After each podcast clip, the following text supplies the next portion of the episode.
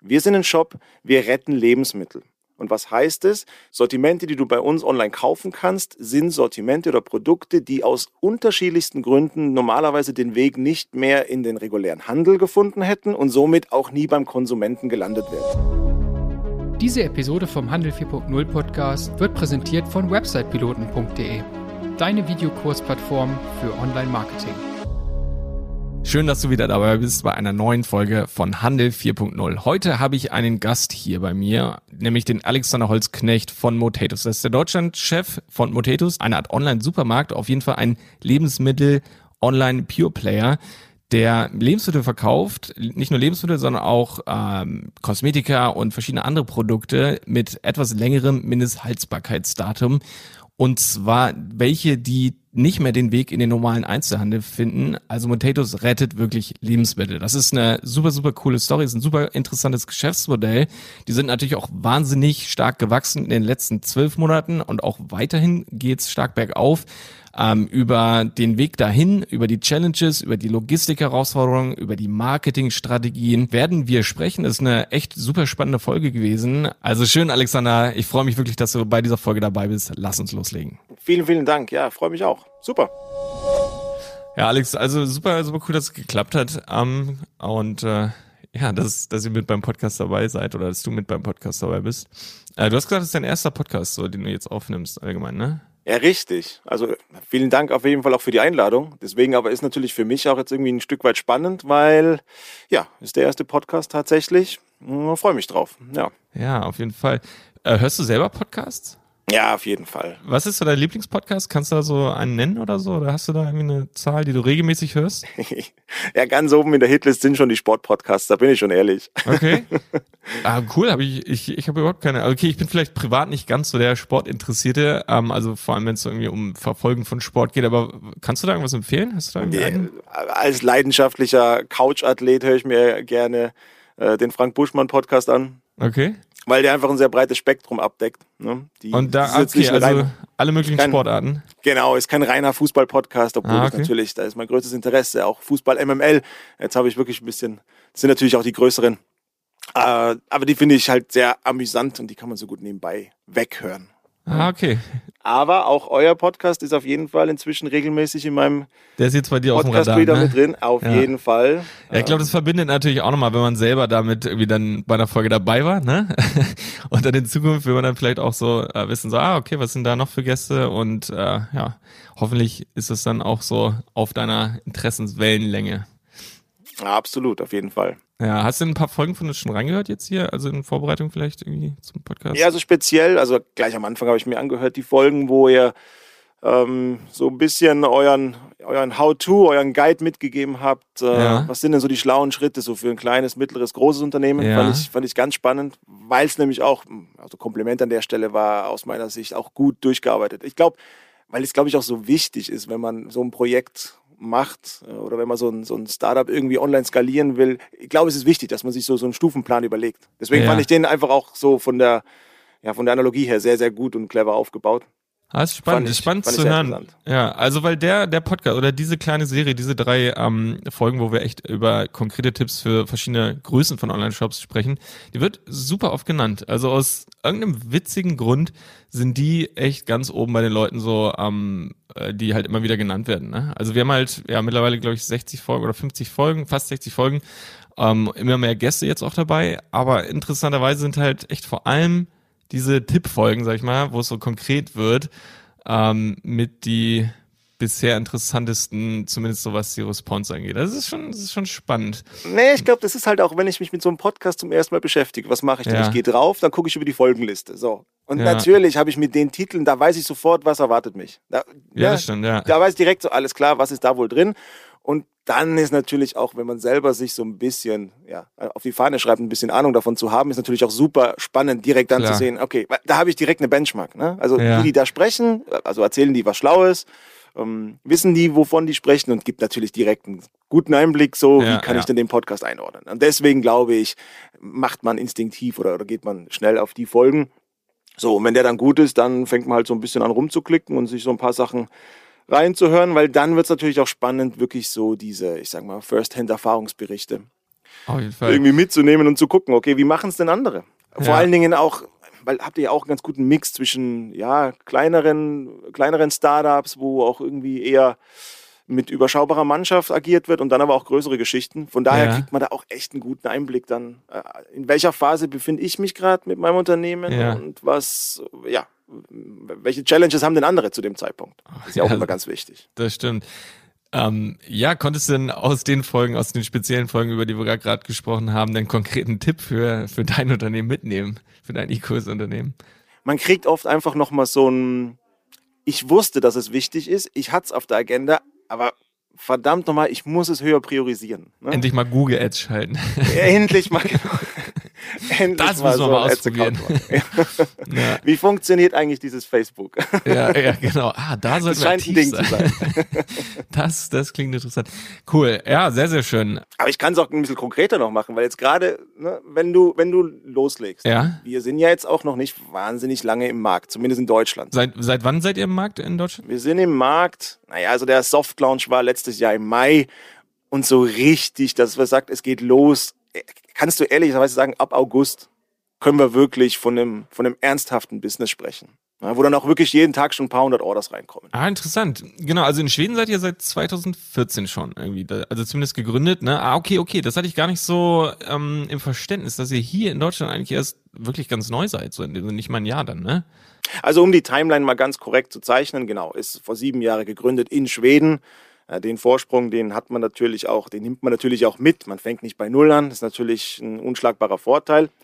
Klammer auf, auch wenn der schwedische Markt anders tickt und funktioniert, äh, sowohl was das Sourcing betrifft, als auch was Marketing betrifft, etc. Aber nichtsdestotrotz, da nimmt man wahnsinnig viel Basis mit.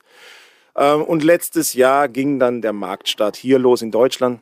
Mm, ja, wie gesagt, Ende April, Anfang Mai mit einer Soft-Launch-Phase und seit Ende Sommer, kannst du sagen, sind wir wirklich, ja, so richtig hier. So würde ich sagen. Ja, ich habe dich eben unterbrochen. Du wolltest einen konkreten, äh, eine konkrete, ein konkretes Beispiel nennen zu, ähm, ja, ich sag mal, zu euren Challenges vielleicht aktuell oder so. Naja, ich finde es halt eben, also wenn du dann eben startest und du bist noch nicht so lange mit dem Business jetzt am Start, du kannst halt nicht von Tag eins alles auf 100% direkt machen. Ne? Mhm. Das ist was, das begleitet mich das ganze letzte Jahr immer die Frage so, wie skaliere ich denn was, damit alle, alle Geschäftsbereiche irgendwie im Balance bleiben. Ja. Ähm, und da hast du natürlich eine Liste und wir sind ja, wir haben ja alle nicht irgendwie jetzt bei Motatos irgendwie begonnen, mal zu überlegen, wie könnte denn E-Commerce funktionieren, sondern wir bringen ja, also wir haben ein starkes Team, da ist sehr, sehr viel Erfahrung am Start. Das heißt, da ist schon sehr, sehr viel Knowledge dabei. Ähm, auch Sachen, die wirklich aus erster Hand probiert wurden. Von daher man hat schon so, ein, so eine Idee, wie funktionieren denn einzelne Kanäle, aber dann priorisierst du. Und dann machst du CRM, aber machst es natürlich erstmal auf Sparflamme und so weiter. Dann machst du Social und dann hast du eine Content-Strategie, aber die hast du noch nicht irgendwie, du hast die noch nicht auf Maximum austariert. Und aber sich dann wieder bewusst zu machen, nee, aber es ist wichtig. Wenn ja. du sprichst, sei relevant. Das ist zum Beispiel was, was mir auf jeden Fall sehr prägnant im Kopf geblieben ist, wo ich sage so, ja, ist überhaupt kein, ist keine neue News, ne? Also ja. Das weiß man. Aber, aber wann ist der richtige Zeitpunkt, das wirklich mit, mit Fokus dann irgendwie zu, also da richtig einen Fokus dahinter zu setzen? Ähm, ja, ich glaube, das ist eben ganz spannend. Ja, okay, cool. Ja, das ist schon mal sehr, sehr cool zu hören. Also wir sind jetzt schon direkt reingegangen, das finde ich super spannend. Da gehen wir gleich auf jeden Fall noch ein bisschen näher drauf ein. Also das ist jetzt schon so Marketing angesprochen und äh, CRM und solche Sachen. Ja, also das sind, ähm, äh, also um es mal zusammenzufassen, das sind halt unglaublich viele, wie du ja auch gerade schon gesagt hast, so viele Sachen, die eigentlich, wahrscheinlich habt ihr eine riesige Agenda und ihr wollt alles gleichzeitig anfassen, vor allem weil ihr jetzt so neu seid und weil sich wahrscheinlich auch gerade hier im Lebensmittelbereich, im E-Commerce-Bereich so viel bewegt. Aber da wollt ihr einfach wahrscheinlich komplett so dabei sein, aber ihr müsst natürlich nach und nach gucken, so wann macht was Sinn und am Ende muss natürlich das auch vernünftig skaliert werden können, so, ne? Wenn, wenn dann irgendwie das ganze System nicht mehr funktioniert, irgendwie, wenn ihr da Schwierigkeiten habt, dann nützt das halt nichts, ähm, dass ihr da halt über Kopf reingestürmt seid. Aber lass uns, lass uns noch mal ein bisschen, ein bisschen voranfangen, weil ich glaube, ähm, wir müssen erstmal erklären, so für die, die zuhören, was macht Motatos überhaupt? Ja, also was, was ist euer einerseits Geschäftsmodell, aber was ich glaube ich auch äh, interessant finde, was sind eure USPs? Aber lass uns erstmal, ähm, erklär mir erstmal, als ob ich, ich jetzt auch noch nie davon gehört habe, ich habe mich jetzt natürlich ein bisschen schlau gemacht, was macht Motatos? Genau, also das ist, Also erstmal, das Einfachste, wir sind ein Online-Shop. Mhm. Wir sind ausschließlich online, es gibt keine stationären Flächen bei uns, wir machen nur E-Commerce und das machen wir mit Lebensmitteln. Wir sind E-Commerce, ein Lebensmittel-E-Commerce Pure Player. Und jetzt kommt die Besonderheit, mit welchen Sortimenten beschäftigen wir uns? Wir sind ein Shop, wir retten Lebensmittel. Und was heißt es? Ähm, Sortimente, die du bei uns online kaufen kannst, sind Sortimente oder Produkte, die aus unterschiedlichsten Gründen normalerweise den Weg nicht mehr in den regulären Handel gefunden hätten und somit auch nie beim Konsumenten gelandet werden. Und jetzt muss man vielleicht ein ganz bisschen ausholen. Was ist da so ein bisschen der Hintergrund? Ja. Und, äh, ja? Also vielleicht eine ganz kurze Zwischenfrage. Ähm, die Lebensmittel, die ihr verkauft, die waren schon im, im Einzelhandel und sind dann zurückgekommen und dann sind die zu euch gekommen? Oder ähm, sind die nie im Supermarkt oder woanders im Handel gelandet? Die sind nie im Supermarkt gelandet. Ah, okay. Die kommen direkt vom Hersteller zu uns. Mhm. Und jetzt ist natürlich direkt die Frage so, ja, aber warum gibt es ja, denn überhaupt diese Lebensmittel? Ja, absolut. Das ist erstmal ein großes Fragezeichen, so, wie, wie kann das sein? Wieso wird so viel mehr produziert, als dann eigentlich verkauft werden kann, so, ne? Ja, ganz genau. Und einfach nur um das Problem oder die Größenordnung so ein bisschen zu skizzieren. Das ist jetzt je nachdem, welche, welche Studie oder welche Zahlenbasis man sich anguckt. Aber dann werfen wir in Deutschland 18 Millionen Tonnen Lebensmittel weg jedes Jahr. Mhm. So. Ähm, vieles davon passiert natürlich in privaten Haushalten, vieles davon passiert auch in Gastronomie und Großgastronomie etc. Aber da bleiben immer noch irgendwas zwischen vier und sechs Millionen Tonnen Lebensmittel. Das sind eben genau die Produkte, die es überhaupt nicht zum Kunden schaffen, die in den Regalen nie gelegen sind. Okay, also die wurden hergestellt von den Herstellern, wurden nicht mal zu Großhändlern oder Einzelhändlern ausgeliefert Ganz und genau. werden nicht verkauft. Warum? Warum, warum passiert das? Das klingt nach einer mega Ineffizienz jetzt erstmal so als Laie. Ne? Also wieso, wieso können die nicht besser planen? Äh, ich meine, für ähm, jetzt mal aus Herstellersicht ist es wahrscheinlich doch auch verschwendete Ressourcen und am Ende also Zeit und äh, Energie, aber auch viel Geld, oder nicht? Ja, ja, total. Und genau da setzen wir halt an. Und das ist halt so ein bisschen unsere Mission im Hintergrund zu sagen, die Ressourcen sind ja verschwendet. Deswegen ist es ja auch, na, da, da müssen wir was mitmachen auf jeden Fall. Um diese Lebensmittel ja. muss sich gekümmert werden. So, jetzt ist die Frage, warum gibt es die Lebensmittel überhaupt? Und ja. das ist dann schnell erzählt. Ähm, der größte Teil, offen gesprochen, es gibt ein Mindesthaltbarkeitsdatum. Ne? Also mhm. Kennt jeder von uns, auf jedem Produkt ist aufgedruckt mindestens haltbar bis. Zum einen ist natürlich da auch ein Stück weit, oder der Konsument natürlich auch ein Stück weit mit Schuld, weil wir kennen das alle. Wir gehen in den Supermarkt und wenn das Mindesthaltbarkeitsdatum nur noch so ein paar Tage in der Zukunft liegt, da greifen wir im Regal ein bisschen weiter hinten rein, weil da wissen wir, da liegen wir die Produkte, die ein bisschen frischer noch sind. Das ist halt einfach so gelerntes Konsumverhalten. Obwohl Mindesthaltbarkeitsdatum halt überhaupt nicht bedeutet, dass es deswegen danach nicht mehr genießbar oder verzehrbar wäre. Ja, okay, aber das sind ja, okay, aber das war wahrscheinlich gerade nur ein Beispiel von dir, weil die Sachen lagen ja schon im Markt und die sind aber nicht die, die er verkauft, sondern da entsteht noch woanders ein riesiger Haufen an Lebensmittel, die eben nicht verkauft werden können aufgrund des äh, Mindesthaltbarkeitsdatums. Ja, richtig. Aber jetzt passiert das Problem schon vorher. Ein Hersteller produziert Lebensmittel und er hat natürlich gewisse Supply Chains, gewisse Lieferketten, die er einhalten muss. Ne? Ja. Und so Ware, die geht ja nicht direkt von der Produktionsmaschine direkt irgendwie in den Supermarkt, sondern die geht dann noch durch Zentralleger etc. So.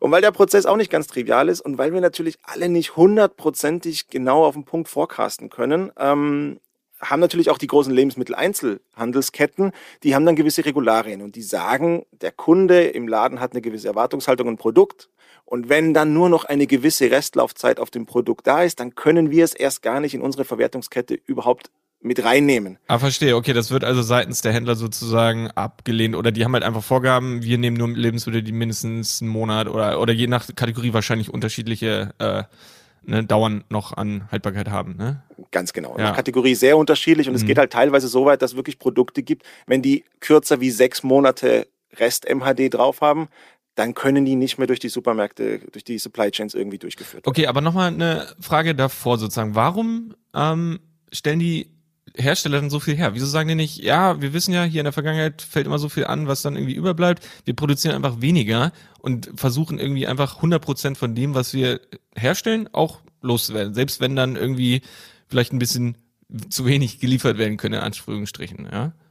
Ja, ist natürlich der richtige Ansatz und da tun, also die Hersteller werden da natürlich auch immer immer präziser und die machen sich da ja auch Gedanken. Ich, das ist mir nämlich auch ganz, ganz wichtig zu sagen. In meinen Gesprächen mit unseren Partnern, da stelle ich schon fest, niemanden ist es egal. Ne? Also ja. es ist nicht so, dass die Hersteller sagen so, ja, da bleibt mal was übrig, Pech. Nein, die kümmern sich da schon alles sehr, sehr drum. Nur auf der anderen Seite, es wäre natürlich schön, aber auch ein bisschen naiv anzunehmen, dass es eine hundertprozentige Planungssicherheit gibt. Mhm. Und das darf man auch nicht vergessen, es sind halt einfach gigantische Mengen an Lebensmitteln, die in, äh, die in Deutschland auch produziert und verkauft werden. Ich meine, ja. Das klingt dann sehr dramatisch, aber prozentual ja. ist es da nicht so viel, was übrig bleibt. Okay. Nur trotzdem müssen wir was damit machen. Und wahrscheinlich wird einfach trotzdem noch mehr Geld verdient von den Herstellern, wenn einfach zu viel produziert wird. Weil wenn was wegfällt, ist das wahrscheinlich der, der Verlust geringer als der Verlust, der durch zu wenig Produktion wahrscheinlich produziert werden würde, weißt du? Ist das richtig im Verständnis? Ja klar, ich meine, ja. kein Hersteller möchte riskieren, dass er verkaufen könnte, aber er kann nicht anbieten. Ja. Umgekehrt will niemand zu viel produzieren, das versucht man halt sehr genau auszutarieren. Nur, ich meine, jetzt haben wir einen ganz extremen Fall. Ne? Jetzt haben wir so eine Pandemie da draußen und die hat natürlich sämtliche Planungen völlig über den mhm. Haufen geworfen. Okay, sind wir jetzt auch schon ein Jahr drin, haben wir auch schon gelernt, damit umzugehen. Insofern auch die Pläne sind angepasst. Aber äh, das war so, ja, als uns das alle getroffen hat, natürlich kannst du das nicht vorausplanen oder natürlich sind deine Sortimente dann nicht genau auf den Bedarf abgestimmt. Da ergeben ja. sich Überhänge. Das ist einfach ganz automatisch so. Aber selbst wenn wir nicht eine Pandemie haben, ist halt einfach saisonale Schwankungen, sich veränderndes Konsumverhalten. Also 100% genau zu sagen, was wird der Kunde in sechs, sieben, acht Monaten kaufen, ist halt einfach wahnsinnig schwer. Okay. Okay, und wie funktioniert das dann? Wie, wie kommt ihr an die Lebensmittel? Also theoretisch oder vielmehr, wenn ihr jetzt nicht, wenn ein Unternehmen wie ihr nicht existieren würde, was würde mit den Lebensmitteln passieren? Würden die ver, ver, weg, wirklich weggeschmissen werden oder würden die verschenkt werden oder würden die irgendwo gespendet werden? So, ähm, was, was würde normalerweise damit passieren?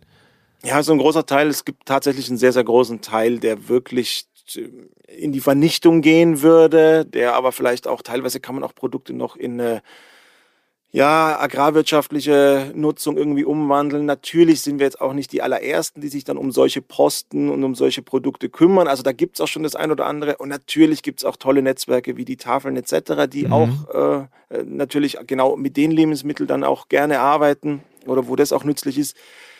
Nur ich sage jetzt mal, ja, wenn da plötzlich drei LKW Ketchup irgendwie sind, dann hilft okay. das der Tafel auch nicht so richtig. Okay, verstehe. Also die Tafel kann natürlich auch nur gewisse Mengen abnehmen und dann natürlich nicht, ja, wie du schon gerade sagst, tausend äh, Packungen Ketchup, sondern die müssen natürlich irgendwie was draus kochen können, so, ne? Ganz genau. Okay, verstehe. Also das heißt, selbst die bekommen was ab, ähm, aber dann bleibt am Ende trotzdem einfach noch viel zu viel über. Und das bekommt ihr dann. Und wie funktioniert das? Also müsst ihr euch das abholen, weil am Ende will der Hersteller wahrscheinlich nicht auch noch äh, irgendwie da Ressourcen reinsetzen, dass, dass die irgendwo hingeliefert werden? Oder, oder wie läuft das? Also müsst ihr euch das selber abholen? Ja, das ist zum Schluss eine Kalkulationsfrage, so, ne, ehrlicherweise. Also, also unterschiedlich. Wir sind, wir sind, genau, unterschiedlich, aber wir sind bestrebt, einen sehr, sehr simplen und sehr, sehr effizienten Kanal anzubieten. Also muss ja. dir so vorstellen, die Probleme sind ja da, die Stocks sind im Umlauf, die Stocks sind da. Der Lieferant braucht dafür jetzt eine Lösung. Und du sagst es schon richtig. Natürlich ist das nicht, das ist ja kein, kein Businessbereich, wo ein Hersteller wirklich einen Fokus drauf hat. Das will er ja nicht skalieren, sondern da will er ja eigentlich nur eine effiziente Lösung mhm. haben, die es halt bisher noch nicht gibt. Und jetzt kommt der Motatus und sagt so, da bieten wir eine super effiziente Lösung an, weil es ist eben einfach. Du kannst es an ein zentrales Lager liefern. Es ist für dich sehr, sehr einfach. Es ist für dich auch sehr transparent. Es ist ganz, ganz klar, was passiert mit den Produkten. Es geht zu uns ins Zentrallager und über den Online-Shop an Endkunden, die eben die Mission cool finden. Von ja. daher auch eine ganz klare Nachverfolgbarkeit und ja, und, und damit schon auch effizienter und besser, als wie die Ware irgendwie verteilen zu müssen oder sonst irgendwie damit arbeiten müssen, weil ja, ja okay. irgendwas muss ja damit passieren. Na klar. Aber bekommt ihr die Lebensmittel umsonst, teilweise oder komplett? Oder Nein. bezahlt ihr dafür immer noch einen normalen Preis? Also es hängt jetzt genau davon ab, welche ja. Art von Lebensmittel ist es, wie viel Menge ist es, was für eine Restlaufzeit hat denn, oder wie viel MHD ist denn noch drauf. Ja. Und so gibt sich dann eine Kalkulation im Hintergrund. Okay, Aber weil ich kann mir vorstellen, wenn die, die Hersteller die eh wegschmeißen und sagen die, ja, hier, wie stellen die Paletten hier draußen hin, holt euch die ab. Ähm, also, oder, oder ist es halt naiv gedacht, dass ihr, dass sie dann sagen, ja, okay, wenn die die noch verkaufen, dann, äh, dann nehmen wir dafür natürlich gerne auch noch ein paar Cent. Ganz genau. Ich glaube, das ist auch das Wichtige, das ist unser Ansatz. Wir wollen halt wirklich so eine Win-Win-Win-Situation ja. schaffen. Ne? Okay. Und das tust du nur, wenn du halt irgendwie ein interessanter Partner bist und Klar. wenn du halt irgendwie ein Konzept anbieten kannst, wo halt die Gegenseite sagt so, hey Mensch, super, ehrlicherweise, ihr trefft da gerade einen Nerv, wir haben da genau die Situation und haben einfach noch keine gute Lösung und ihr seid eine gute Lösung. Für uns ist es ein bisschen weniger schlimm. Äh, ja. Die Ware ist produziert, geht, findet nochmal eine gute Verwendung und ja. Ja. Interessant. Ähm, ähm, jetzt auch mal noch eine blöde Frage, so einfach nur aus meinem Interesse. Wieso machen das die Supermärkte nicht irgendwie selbst, dass sie noch irgendwie so einen Outlet-Bereich oder sowas einfach für solche Sachen herstellen? Ähm, wieso machen das nicht? Also, weil am Ende können ja auch sagen, ja, das, das Geld, was man damit auch noch verdienen kann, das können wir ja selber einstecken. Oder es ist es schon, da einfach zu aufwendig, dann irgendwie auch noch das, die Infrastruktur dafür zu, zu, zu bauen? Müsste man in letzter Konsequenz dort nachfragen, warum die es nicht machen. Mhm. Aber, okay. aber irgendwie ist es dann schon, es ist schon ein anderes, da steckt ein anderes Kaufverhalten dahinter, da steckt ja. ein anderer Kunde dahinter. Ne? Also es ist schon eine Komplexität und ich meine, jeder, der sich so, äh, zum Schluss ist es eigentlich so die Frage, warum Multichannel im Prinzip kompliziert ist. Ne? Mhm. Es ist zwar, klar, es ist die gleiche Ware und ein ähnlicher Vertriebsweg, aber jetzt geht's schon los. Wenn du es stationär dezentral machen willst, dann wird es sehr schnell wieder teuer und kompliziert, weil dann muss ich wieder Ware ja. verteilen über verschiedene Standorte. Das heißt, ähm, das ist ja unser großer Vorteil. Bei uns gibt es halt nur das eine große Lager, von dem aus wir das sehr effizient dann auch verteilen können. Okay, wo ähm, ist das? Wo ist das Lager? Also südlich, südlich von Berlin. Okay, also direkt bei euch eigentlich genau. so, bei euch an der Zentrale. Bei uns um die Ecke, ne? genau. Ja. Okay, ah, genau, also ich glaube, das haben wir auch noch nicht gesagt. Ihr sitzt in Berlin, direkt Richtig. in Neukölln, glaube ich, ne? Richtig. Nee, mittlerweile, mittlerweile sitzen wir in der Nähe vom Checkpoint Charlie. Also ah, okay, cool. Und ganz Wobei kurz, man sich darüber ja? streiten kann, ob das noch Kreuzberg ist. Aber ah, das ist ein ah, anderes Thema. Okay. ähm, und wie viele Leute seid ihr da in Berlin? Also in Berlin selber ist tatsächlich ein überschaubares Team. Also wir sitzen hier im Büro, sind zehn Mitarbeiter momentan. Mhm. Jetzt okay, muss man auch fairerweise dazu sagen, ja. Mhm. ja. jetzt muss man fairerweise dazu sagen, natürlich haben wir die starke Gruppe, äh, unsere schwedische Mutter im Hintergrund und es gibt schon wahnsinnig viele Synergien, die wir dann aus dem Headquarter aus Stockholm raus zentral nutzen. Ah, verstehe. Ihr seid so ein, kann man das Satellite nennen oder so, dass ihr da, ähm, sag ich mal, nur der, in Anführungsstrichen, nur der Außenposten in Deutschland seid? Oder seid ihr schon dann autark? Ja, schon autark zu einem gewissen Punkt, weil natürlich, wenn wir jetzt über Warenbeschaffung, wenn wir jetzt über Sortimentgestaltung, wenn wir jetzt über Marketing sprechen, das muss schon lokal gedacht werden. Ja. Aber wir müssen jetzt nicht nochmal ja, Shop-Architektur und ein Finance-Team irgendwie von null auf neu denken. Ne? Ja, okay. Insofern ist es genau, also ich finde die Satelliten gar nicht so schlecht beschrieben. Äh, ja, ja, hier sind wir in den lokalen Themen eben, äh, was so ein bisschen operative und auch da so ein bisschen Strategie betrifft, sind wir natürlich vor Ort überall gut aufgestellt. Übrigens gibt es ja noch zwei weitere Länder, die will ich, äh, ja, die wollen wir nicht verschweigen, ja. die wollen wir auch auf jeden Fall mit ins, ins, ins Spiel bringen. Ne? Also in Finnland und Dänemark ja. gibt es das Konzept auch schon ein paar Jahre jetzt.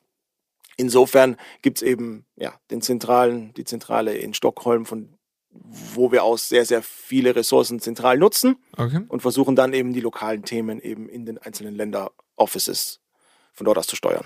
Okay, spannend. Ähm, ganz kurz nochmal zur Logistik, ähm, dass, ich mir, dass ich mir da noch ein komplettes Bild zu machen. Also ihr habt südlich von Berlin ein zentrales Zentrum von, also wo letztendlich eure Bestellungen final rausgehen an alle Kunden, die in Deutschland bestellen. Richtig. Aber ihr sourced aus ganz Deutschland auch eure Lebensmittel, die ihr dann wieder verkauft? Oder sind die auch aus dem Raum Brandenburg-Berlin? Nein, tatsächlich. Also unsere, unsere Partner sind ja wirklich die großen Hersteller. Ne? Also das ist der Dr. Oetker, der Unilever, das ja. ist SodaStream. Und die sind ja. überall. Die sind überall, haben ja, ihre, ihre Leger über Deutschland verteilt. Das sind manchmal zentrale Leger, manchmal unterschiedliche Leger, aber genau. Okay, das heißt, ihr holt erst aus ganz Deutschland die Produkte zu euch nach Berlin und dann, sag ich mal, dann distributet ihr wieder die einzelnen Bestellungen an die Kunden in Deutschland. Ganz genau. Ja, okay. Ja. Macht das Sinn für euch das oder ist das aktuell noch eher so ein, so ein Umstand, weil, ja, ich meine, die Ware wird hin und her gefahren. Wenn man jetzt über Nachhaltigkeit nachdenkt, natürlich, ne, jetzt mal ganz kurz angesprochen, ähm, ja, vielleicht, vielleicht ging das ja auch optimaler, dass man halt irgendwie noch ein, ein südliches Zentrum aufbaut, in den verschiedenen Regionen halt ähm, zentraler oder ne, entsprechend dezentraler denkt, äh, so dass man da kürzere Wege hat. Ja, es ist auf jeden Fall eine interessante Frage. Zum Schluss ist es natürlich so, wenn wir mit mehreren Standorten arbeiten würden, dann würden natürlich auch ein Kunde, der bei uns bestellt, würde der dann auch Lieferungen aus unterschiedlichen Standorten kriegen. Ah, okay. Weil ihr eben nicht an jedem Standpunkt alle Produkte sozusagen vorrätig hättet, sondern ja, ja. Ja, oder wir ne? müssen die Produkte verteilen, aber das wäre auch nicht nee, so. Ich glaube, ja. das ist halt ganz, ganz wichtig. Ne? Wir sind hier in einem Bereich, wo wir eigentlich ein Problem lösen und das müssen wir so effizient wie möglich lösen. Weil das ist nämlich der Grund, warum das Problem überhaupt existiert. Ich habe es vorhin gesagt und das ist mir auch ganz, ganz wichtig. Ja. Dieses Lebensmittel-Overstock-Problem entsteht nicht, weil sich niemand drum kümmert oder weil es der Industrie egal wäre. Es ist ganz das Gegenteil ist der Fall. Es fehlt nur eben der effiziente Kanal oder effiziente Weg. Und den bieten wir halt an. Und unter dem Gesichtspunkt bauen wir auch das ganze Unternehmen. Ne? Und deswegen ist es wichtig, einen zentralen Lagerstandort zu haben, um eben nicht nochmal Ware über Standorte verteilen zu müssen. Deswegen auch keine stationären Flächen, um eben nicht über, über einzelne Ladenfilialen oder ja. Geschäfte Ware verteilen zu müssen, sondern das kann halt nur funktionieren, wenn wir eben ja, effizient einen Kunden erreichen. Und ich glaube, deswegen, da, da ist der E-Commerce natürlich prädestiniert. Das ist ja, ja. klar. Okay, ähm, jetzt ist echt mal super interessant, das hast du ganz kurz schon ähm, in der Einführung ange oder angefangen anzusprechen, ähm, dass ihr letztendlich eine andere Zielgruppe ansprecht und eure Kunden sich anders verhalten. Wie anders? Also wen sprecht ihr an, beziehungsweise mit welchen USPs könnt ihr diese dann auch erreichen? Also sind es, das kann ich mir noch nicht ganz so genau vorstellen. Also wer, wer kauft bei euch? Warum kauft man bei euch? Ähm, ist das nur der Preis? Also ihr bietet ja einen deutlichen Rabatt gegenüber den, ähm, ich sag mal, Einzelhandel im Supermarkt an. Ne? Ähm, ist das der einzige Grund, warum man bei euch kaufen sollte? Oder ist es tatsächlich dieser Nachhaltigkeitsgedanke, dass man sagt, ich gehe zu Potatoes, weil da kaufe ich eben Sachen, die sonst weggeschmissen werden? Oder sind da noch andere Motivationen dabei? Naja, Lebensmittel ist natürlich erstmal ein sehr mainstreamiges Thema, sage ich jetzt mal. Also das ist ja, da gibt es nicht eine Nische oder das ist nicht, da gibt es Nischen im Bereich Lebensmittel, aber Lebensmittel an sich ist ja, äh, ich glaube, noch mainstreamiger. Wir alle wollen essen ja. und trinken. Ne?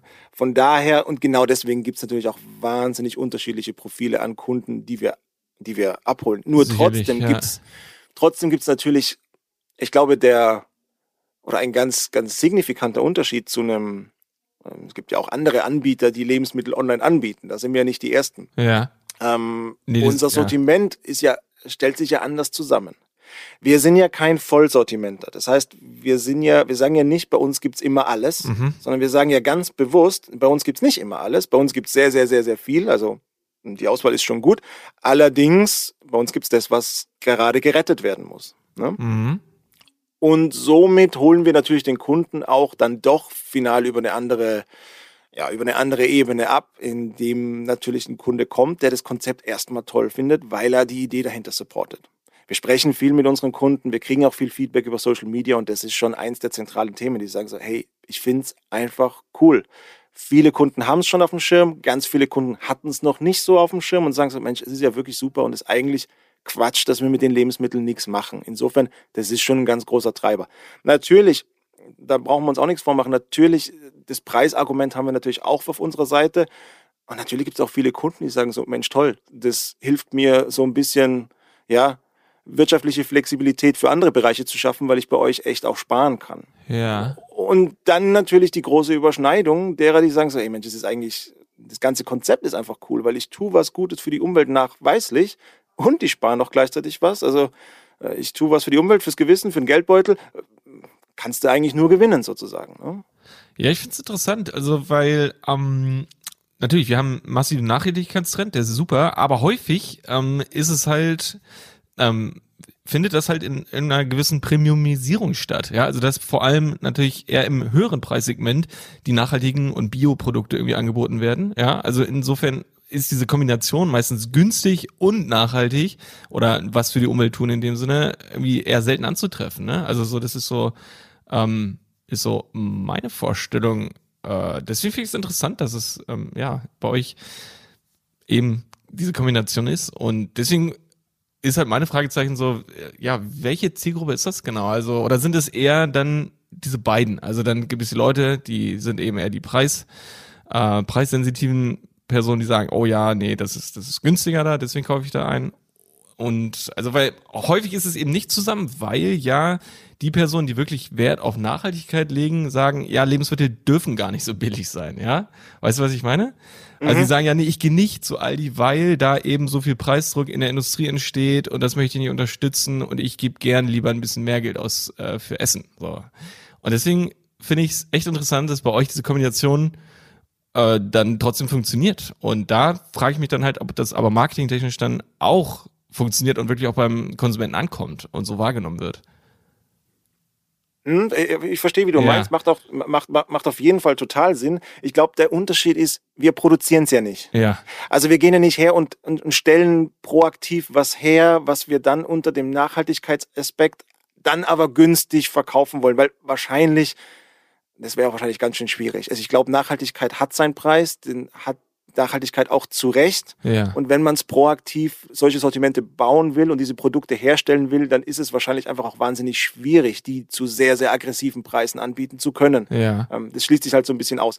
Das ist halt jetzt der Sonderfall, dass wir eben und so baut sich halt das Sortiment. Wir bauen es nicht proaktiv. Ich sage nicht, ich brauche jetzt noch so und so viel Prozentanteil Sortiment, so, so ein klassisches Category Management. Ja das denken wir ein bisschen umgekehrt. Also wir, normalerweise würde ja so ein, so ein Händler eigentlich denken, wie viel Prozent Shop muss ich denn mit, keine Ahnung, Säften, ja. Getränken, wie auch immer, wie viel der Snacking-Bereich, wie viel soll Aber das könnt ihr ja nicht machen, weil ihr, ihr bekommt genau. ja die Produkte, wie sie halt anfallen, so, ne? Ganz genau. Ja. Sondern wir, und aus dem Grund schließt sich dann halt nicht mehr aus, weil wir greifen halt auf bereits ja, verwendete Ressourcen zurück und weil es eben so ein Sonderfall ist, sind wir halt in der Lage, das dann eben auch noch zu einem sehr, sehr attraktiven Preis anzubieten und schlagen halt hier zwei Fliegen mit einer Klappe, was aber, da bin ich ganz ehrlich, klar, eine ungewöhnliche Konstellation ist. Genau. Aber das ist ja. halt der USP dann oder, oder einer der USPs von uns in dem Fall. Ja, genau, also und dann ist ja eure Aufgabe das natürlich über das Marketing und da lass uns mal als nächstes ähm, drüber sprechen, ähm, zu kommunizieren und habt ihr da Herausforderungen, das eben richtig zu kommunizieren, dass der Kunde das halt auch auf Anhieb versteht, warum er bei euch kaufen sollte und was die USP ist? Oder ist das eben vollkommen klar? So.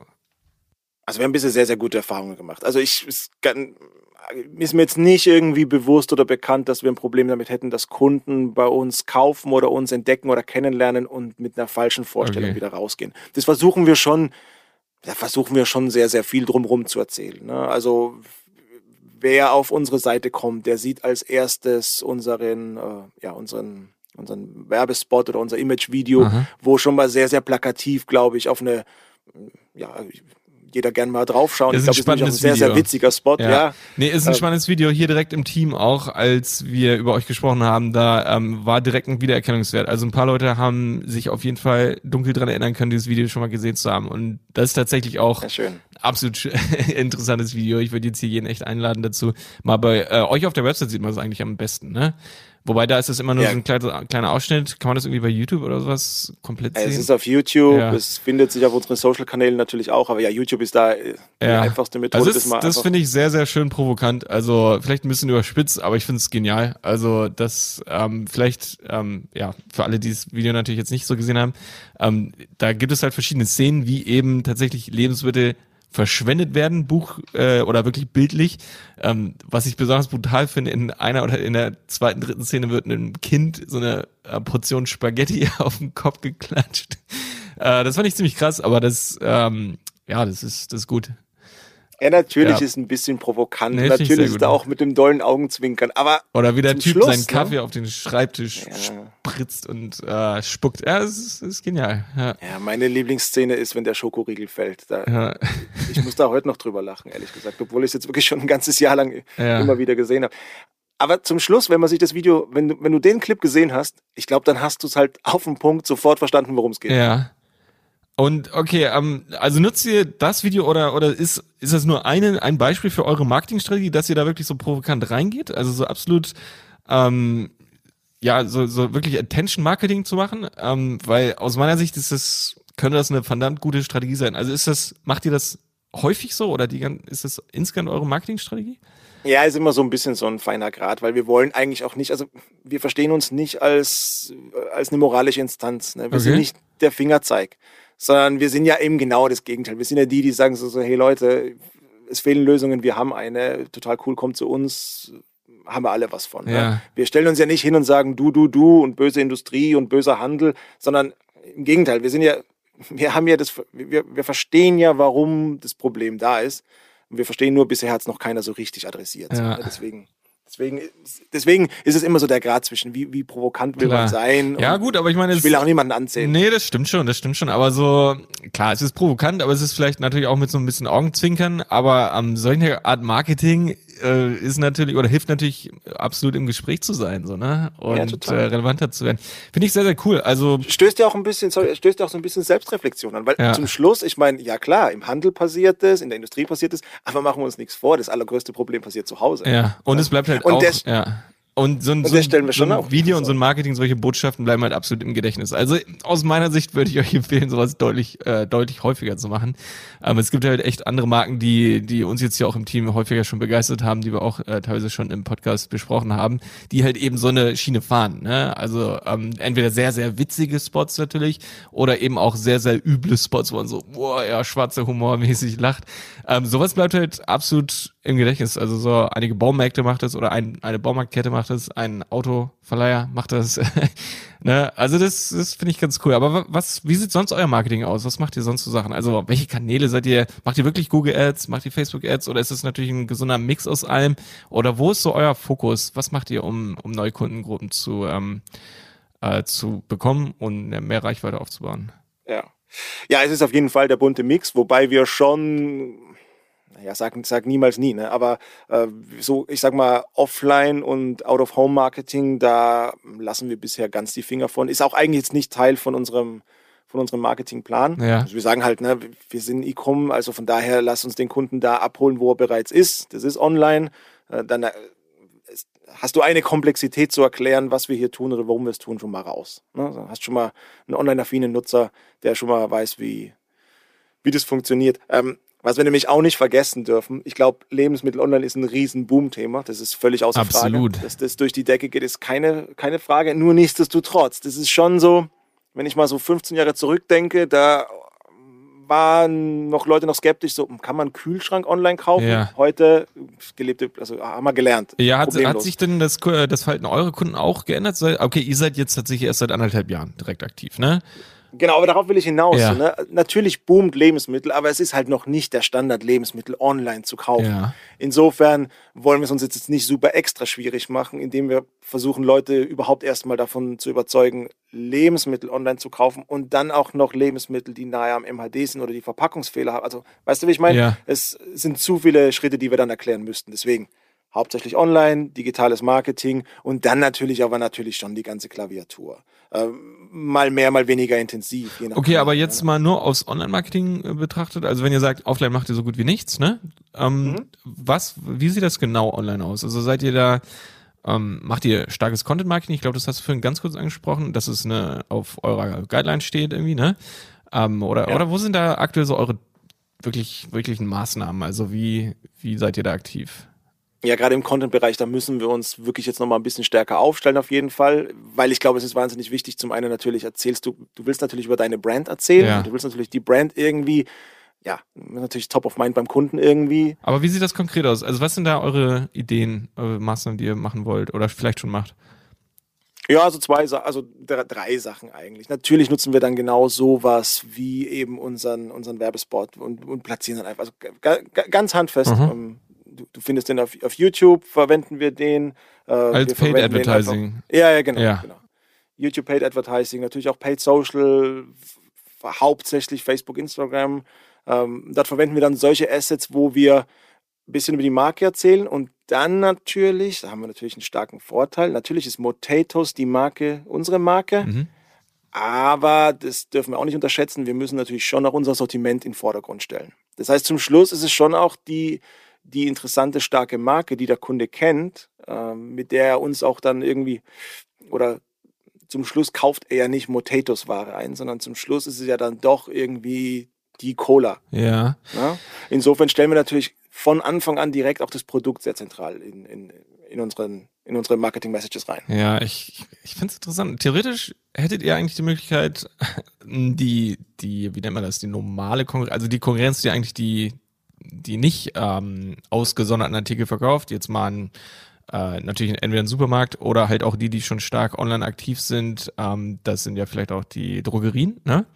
Äh, theoretisch könntet ihr die marketingtechnisch direkt angreifen, indem ihr sagt, hier, eins zu eins das gleiche, vielleicht einfach so eine Gegenüberstellung, aber 40 Prozent weniger und äh, noch vor dem Verschwenden gerettet oder sowas. Ne?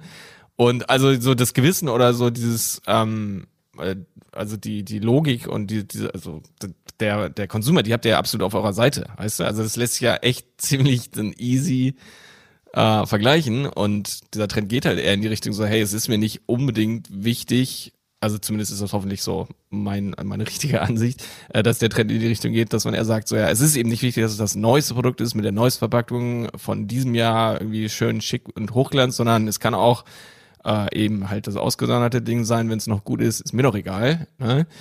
Ähm, theoretisch könnt ihr da direkt eingreifen, oder? Wäre das was für euch oder ist es dann wieder zu provokant? Ist, genau, ich glaube, das ist zum Schluss die Fragestellung, willst du das sein? Willst du so wahrgenommen werden? Ja. Willst du irgendwie hier der, der Stänker und der Stinkige sein? Oder wenn es ankommt. ehrlich, erklär, aber erklärt sich die Story nicht sowieso von selbst. Okay, okay. Also ich glaube, ich muss gar nicht sagen, so hier, wenn, wenn ich sage, hier, das und das Produkt bei uns, ne, ja. das ist der Preis, man darf übrigens nicht unterschätzen, dass der Kunde hat, der hat ein sehr, sehr gutes Gefühl für Preise. Ja. Das unterschätzt man manchmal so ein bisschen, wenn man denkt, so mit, mit starken Rabattmessages kommt man durch. Aber ich glaube, gerade im Lebensmittelbereich, da äh, ja, weiß der Kunde schon ganz genau, es was sein Energy Drink normalerweise selbst, kostet. Aber, aber man braucht, oder ihr braucht ja eine Strategie, um echt im Gespräch zu bleiben oder um euch echt auch so präsent, äh, zu präsentieren. Ne? Also so wirklich da zu sein, weil ähm, so wäre es ja erstmal nur so ein, so ein Nischenservice, so in dem Sinne, weil man sagt, ah ja, da gibt's das günstiger. Ähm, ja, genau, aber indem man so ein bisschen, also stänkert oder so, das könnte man halt echt eher sich auch auf, auf den, auf die Mainstream-Plattform, äh, was die äh, Sichtbarkeit angeht, hieven.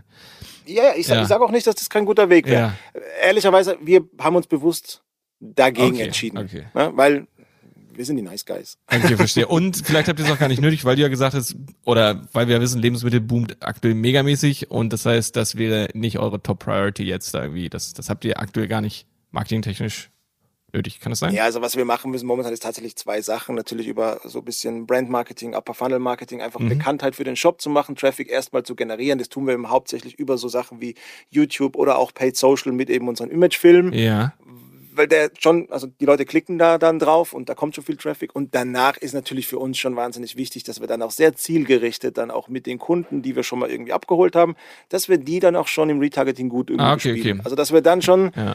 na, das sind die zwei Strategien, die ich vorhin meinte. Zum einen mal über die Brand erzählen, zeigen, dass wir ein cooler Shop sind mit einem geilen Konzept, dass sich das echt lohnt, sich dem anzugucken, um dann aber im zweiten Aspekt zu sagen, so und guck mal, und das sind jetzt Produkte und ich glaube, die interessieren dich und mit den Produkten sparst du nochmal richtig Geld. Und okay. da muss ich nicht den aggressiven nee, Preisvergleich sagen. Und übrigens, bei dem Laden hätte es das gekostet, weil die, die, den Schluss, der, der schlägt sich von selber. Ja, alles klar. Ja. Sind die Kunden loyal bei euch? Also ähm, gibt es eine ja. große Wiederkaufsrate? Retention Rate? Dies, ja, ja? Ja, ja auf jeden Fall. Ähm, was jetzt natürlich super spannend zu sehen sein wird, ähm, ich habe es vorhin gesagt, so, äh, so richtig, richtig los ging es letztes Jahr im Sommer. Mhm. Ähm, da holst du natürlich auch wirklich erstmal viel Early Adapters und so weiter ab. Ne? Das ist ja. vielleicht auch nochmal ein bisschen eine andere Kundendynamik wie dann so auf die lange Frist. Das heißt, momentan sind wir, sind wir super, super happy mit unserer Retention Rate. Okay. Ähm, wir haben ja absolut auch, das, das sieht einfach sehr, sehr vielversprechend aus und das sehen wir halt mit, im Vergleich mit unseren anderen Märkten, wo wir wirklich mit einem sehr guten Ergebnis unterwegs sind. Ja. Das gilt jetzt halt so zu halten. Ähm, und, äh, aber das ja. ist halt auch so ein bisschen, sage ich jetzt mal, äh, das ist schon, schon, es ist, glaube ich, gar nicht so der Ansatz. Es geht gar nicht darum, irgendwie jetzt Primetime-mäßig, TV-mäßig der ganzen okay. Republik zu erzählen, was Motatos ist. Sondern ja. es geht ja dann schon wirklich darum, zu verstehen, wie erreiche ich genau den Kunden, den das Nachhaltigkeitskonzept interessiert, den die Sortimente abholen und den ich da quasi eben triggern kann darüber. Weil vielleicht ist das noch ein wichtiger Punkt, den ich noch einmal kurz, kurz erwähnen möchte. Wir sind halt nicht die Plattform, wo du immer donnerstags deinen Wocheneinkauf machst. Mhm. Also das wollen wir ja auch nicht sein. Dazu fehlt ja auch was im Sortiment irgendwie, ne? Also weil wenn man ganz den ganzen genau. Einkauf machen will, dann braucht man eben auch die frischen Sachen. Und wenn ihr die nicht habt, dann wird es ja auch ganz schnell ein bisschen unbequem so, ne? Weil man sagt, ah ja, dann muss ich ja bei mehreren Sachen einkaufen und so. Nee, ganz genau. Mhm. Also ein Stück weit muss es schon, und so ist auch dieses Shopping-Erlebnis Motatos. Ähm, da geht halt morgens der Vorhang auf und dann lassen wir uns mal überraschen, was heute drin steht. Okay. Wie ist so ungefähr euer durchschnittlicher Warenkorb, die Größe? Ähm, ihr liefert ab 40 Euro versandkostenfrei, glaube ich, ne? Genau, ab 40 Euro versandkostenfrei. Liegt dann auch der gro grobe Einsch äh, so der Durchschnittseinkauf ungefähr bei der Größe oder darunter oder deutlich höher? Der liegt ein bisschen drüber. Ja. Also das ist ganz interessant. Es ist ja auch eine super spannende, ja, zu verstehen, wie, wie tickt denn der Kunde dann, wenn er kommt. Ne? Ja. Ne? Womit fängt er an? Womit startet er so ein Kaufs... So, so, so, womit startet er seinen Kauf? Ja. Da legt er ein Produkt rein, dann legt er wieder was raus. Wenn er dann fertig ist zum Schluss, hat er sich einen Warenkorb gebaut. Ja, da sind so irgendwo ganz grob um die irgendwo zwischen 30, 35 Produkten. Okay, krass. Liegen dann so ja. in seinem Warenkorb und dann kauft er. Okay. So. Um, ist auch ganz spannend zu sehen. Dass manchmal dauert es auch ein paar Tage, bis der Kunde so einen Kauf auch abschließt. Ne? Der Mhm. fängt an, Mhm. legt was rein, legt es wieder raus, kommt am nächsten Tag wieder, findet ein neues Produkt, was er spannend findet. Deswegen sage ich, da ist auch so ein bisschen, naja, ich will jetzt nicht gerade sagen, dass es Entertainment ist, wenn man, aber so ein bisschen ist es halt schon, es ist halt nicht einfach nur eine Bedarfsdeckung, Verstehe. die bei uns stattfindet, Ja. sondern ja, ja. schon, schon impulsgetrieben irgendwie. Ne? Okay. Ja, ich kann mir auch vorstellen, ja, also wenn du sagst 35 Artikel, das ist ja schon eine Menge. Das ist dann eher so eine so ein Sammeleinkauf, ne? Kann man sich vielleicht auch vorstellen, dass es irgendwie entweder Familien oder irgendwie äh, WGs oder sowas, ne? Oder vielleicht auch tatsächlich Unternehmen, dass sie sich dann irgendwie zusammenlegen und dass sie dann einmal mehr kaufen, das könnte sein. Ist das auch eine Zielgruppe von euch oder seht ihr das? Das ist so. keine, die wir bewusst Nee, irgendwie proaktiv okay. irgendwie anspielen würden. Ähm, ja, die Warenkörbe sind schon hoch, die sind schon spannend, Ja. die sind schon lustig. Teilweise wirklich auch kuriose Warenkörbe, teilweise äh, erwartete Warenkörbe. Was man auch immer schon wieder sieht, es gibt wirklich Leute, die sind so richtig so markenaffin, ne? die dann einfach von dem Ganzen, von einer Marke Ja. irgendwie unser Sortiment einmal abgreifen. Also, äh, ja, es ist schon, die Leute kommen und greifen zum einen gern zu den Produkten natürlich, die sie einfach kennen, die sie sonst auch gerne benutzen. Wo wir aber auch recht stark sind, sind wirklich auch kleinere Brands oder auch nischigere Produkte. Oder vielleicht nicht nur kleinere Brands, sondern auch von der bekannten Brand mal so eine unkonventionelle Geschmacksrichtung zu vermarkten. Ähm, Die es dann sozusagen Das sind nur ja- ganz kurz oder vielleicht gar nicht im Handel gab oder ganz kurz und dann aber bei euch dann noch mehr ähm, und länger. Oder die vielleicht im Handel gar nicht so erfolgreich waren. Mhm. Ne? Vielleicht irgendwie ein Softdrink in der verrückten Okay, aber dann sozusagen nur. Nischen angesprochen hat, also nur so absolute, äh, ne? Ja, hat auf der. Fläche nicht funktioniert Ja. und so. Und jetzt kommt der Kunde zu uns aber nicht, weil er heute durstig ist, sondern weil er sowieso mal gucken und stöbern wollte und findet jetzt nochmal irgendwie hier die verrückte Sorte. Ah, und, jetzt, und, dann, und dann spart er auch nochmal was und dann, komm, da probiert er sie aus, weil es auch irgendwie dann mal witzig und gaggig ist. Ja. Und jetzt wird richtig spannend. Und dann habe ich auch Hersteller, die mir im Nachgang, die mich dann anrufen und sagen so, hey, das ist richtig cool. Eigentlich haben wir mit euch ein Problem gelöst. Aber ich hatte danach Anrufe von Kunden, die gesagt haben so, hey, wir haben das Produkt dort gesehen, wussten, also hatten wir vorher nicht so am Schirm. Dort haben wir es irgendwie proaktiv gesehen, haben es eigentlich gekauft, weil es günstig war. Fanden wir voll gut. Wo kaufe ich denn regulär? Und dann sagt ihr eigentlich gar Und- nicht. Gibt's nur bei uns. Nee, ist doch ist, ist noch eine fantastische Brücke zu Ja. unseren Herstellerpartnern. Ne? Also ja. zeigt ja auch, dass, ja, ist ja auch für ein Unternehmen gar nicht schlecht, sich auch in so einem Umfeld irgendwie aufzustellen. Weil man halt eben einen Kunden abholt, der eben nicht sucht, sondern der sich auch gern mal so ein bisschen so ein kuratiertes Shopping-Erlebnis ist das fast schon. Ne? Ja. Ist ja ganz, ganz schwer, so ein Vollsortiment. da- Unzählige tausend SKUs im Shop. Da ist es schwierig, kuratiert irgendwie was anzubieten. Wie, ja, Da haben wir ganz ja. andere Möglichkeiten. Wie viele Produkte habt ihr? Also wenn ihr jetzt von SKUs spricht, wie viel habt ihr so ungefähr? Ähm, Ja, das pendelt immer so ein Klar. bisschen. Momentan peilen wir immer so eine Größenordnung zwischen 500 und 600 Artikel haben wir permanent im Shop. ach so, ach Ähm, das so, so, okay, da habe ich mir, das habe ich mir deutlich größer vorgestellt. Interessant, ja. Wird auch noch weiter wachsen. Ja, Ne? Also Perspektive ist, wir peilen an, dass wir wahrscheinlich so um die 1000, irgendwo zwischen 1000 und 1500 Produkten wird der Sweet Spot liegen. mhm. Ähm, das ist auch unser Erfahrungswert eben aus anderen Märkten. Da sind wir eben auch noch im Aufbau und im Wachstum. Und, aber viel größer wird es wahrscheinlich nicht werden ja. in der, in der Breite. Sondern dann eben immer viel Abwechslung. Und das macht es auch für den Kunden interessant, immer wieder zu kommen, zu gucken, was gibt es heute. Ja. Ähm, macht ihr auch E-Mail-Marketing? Jetzt mal, ja? Auf jeden Fall. Ja. Was, was macht ihr da so? Oder habt ihr da irgendeine spezielle Strategie oder ähm, kannst du davon irgendwas erzählen? Ja, ich glaube, da können und müssen wir noch ein bisschen cleverer werden. Mhm. Das ist jetzt genau einer von diesen Punkten und witzigerweise auch so ein, so ein, so ein, so ein Takeaway aus, wo ich vorhin äh, schon mal zu dir gesagt habe, Ja. so aus euren Podcasts, Okay. da konnte ich auch, da kann man auch immer ein bisschen was lernen. sehr cool. Ähm, ich glaube, die Frage ist dann immer, zu welchem Zeitpunkt schalte ich welche Komplexität auf? ja. Ne? Und klar, gerade wenn du über E-Mail-Marketing sprichst, dann ist, glaube ich, das Thema Relevanz. Es ist wahnsinnig wichtig. Mhm. Es macht einfach keinen Sinn, permanent den gleichen Leuten einfach nur eine E-Mail zu schicken, zu sagen so, hey, guck mal, hier, hier sind wir. Ja. ja. Man muss es testen. Also ich glaube, das ist ganz, ganz wichtig. Ne, man kann halt leider nie so, also man kann Grundannahmen theoretisch erstmal aufstellen, aber was wir halt oft auch gemerkt haben, ist, also viele sind ja immer erstmal der Meinung, ähm, ja, bloß nicht so viele E-Mails schreiben, weil die Kunden sind sonst genervt und melden sich ab oder so, ne?